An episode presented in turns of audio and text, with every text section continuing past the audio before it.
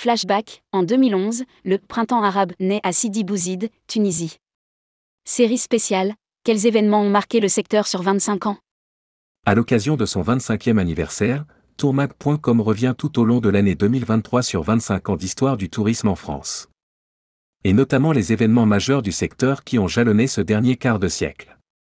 Aujourd'hui, nous vous proposons un retour en 2011, et plus précisément le 14 janvier, jour où la situation dégénère en Tunisie et où le président Ben Ali et des membres de sa famille fuient le pays face à l'insurrection. Cette révolution de Jasmin deviendra le printemps arabe et impactera lourdement le monde arabe durant toute l'année 2011. Rédigé par Michel Sani le vendredi 14 avril 2023.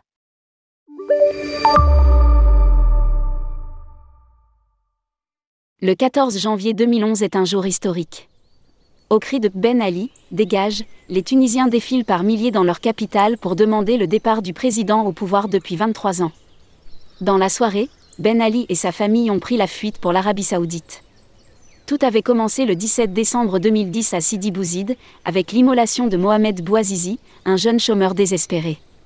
Cet acte entraînera à travers le pays d'importantes manifestations de solidarité avec ce jeune homme et de contestation contre le régime.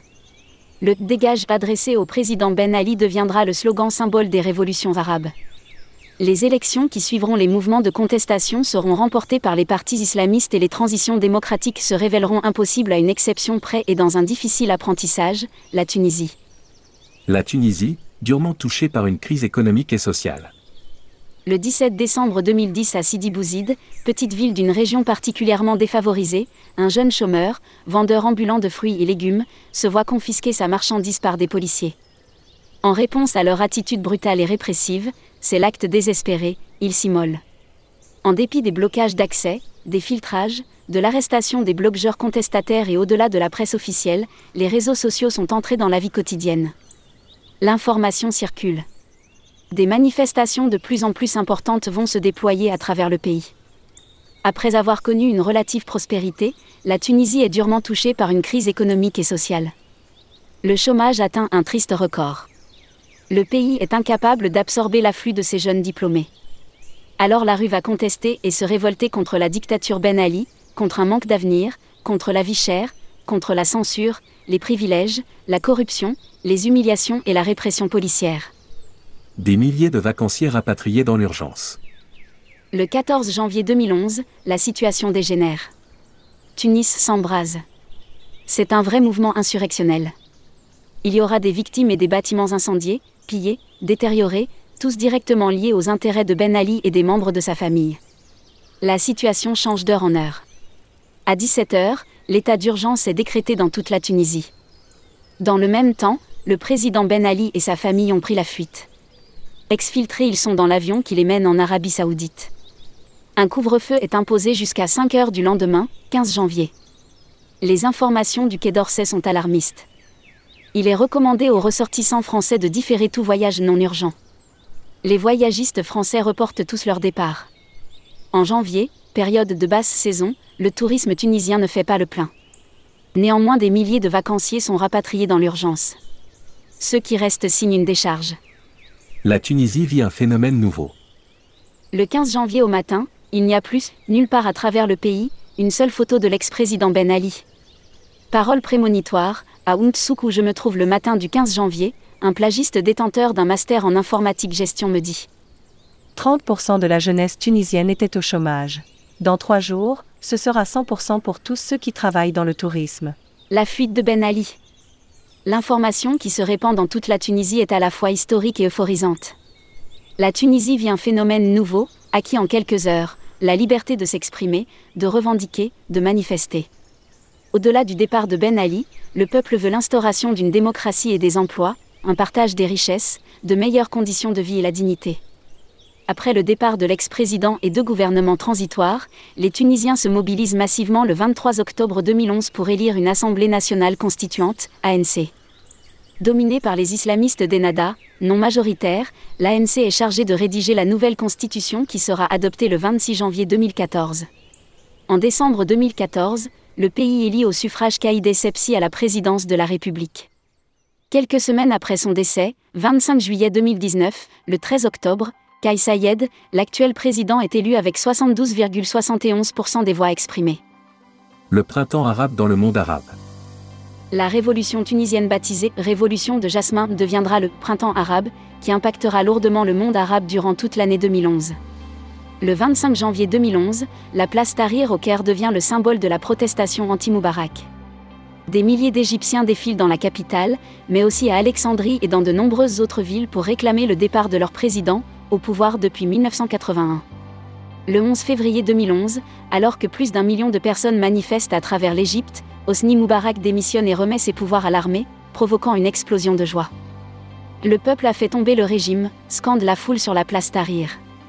La place Tahrir inspire Bahreïn. Le 15 février 2011, la place de la Perle à Manama, la capitale, est rebaptisée par des milliers de manifestants place Tahrir. Les protestataires réclament une véritable monarchie constitutionnelle et des réformes politiques. Mais ce soulèvement est écrasé à la mi-mars après l'entrée de troupes du Golfe, notamment saoudiennes, pour protéger les installations vitales. Le 15 février toujours, la police disperse par la force un sit-in contre le pouvoir à Benghazi, deuxième ville de Libye, et des affrontements opposent manifestants et forces de l'ordre. Muammar Kadhafi menace de traquer les rebelles rue par rue, allée par allée, maison par maison. La contestation se transforme en insurrection, sévèrement réprimée, faisant des milliers de morts. Le 6 mars 2011, une quinzaine d'adolescents gribouillent sur les murs de leur école à Dera, dans le sud de la Syrie.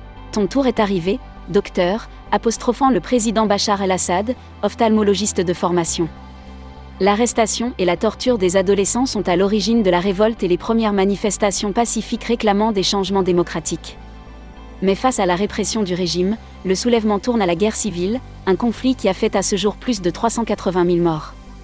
Le 20 octobre 2011, Muammar Kadhafi, qui a gouverné la Libye pendant 42 ans, est en fuite depuis la chute de Tripoli aux mains des insurgés. Il sera tué près de Sirte, sa région d'origine. Dans cette région du monde, les transitions seront suivies par une période particulièrement troublée. Le tourisme tunisien 12 ans après le printemps arabe. Les années qui ont suivi la révolution ont été catastrophiques pour le tourisme qui s'appuie sur deux socles, la stabilité politique dans un contexte sécuritaire.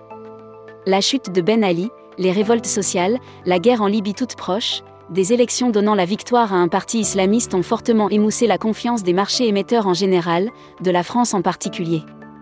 Dans le même temps, la Tunisie dans son apprentissage démocratique, se voulait ouverte à tous les visiteurs. Elle démontrait l'importance qu'occupe le tourisme dans son économie, sa vie sociale. Aucun touriste, hein, aucun édifice lié au tourisme, hôtel, café, restaurant, club de vacances et véhicules n'avait été pris pour cible. En 2010, l'année précédant la Révolution, le tourisme affichait des chiffres records. 10 millions d'habitants accueillaient 7 millions de visiteurs étrangers dont près de 1,4 million de Français, qui représentait le premier marché émetteur. Le pays recensait 840 hôtels représentant 240 000 lits. Il générait alors 400 000 emplois qui faisaient vivre directement ou de façon induite un million de personnes.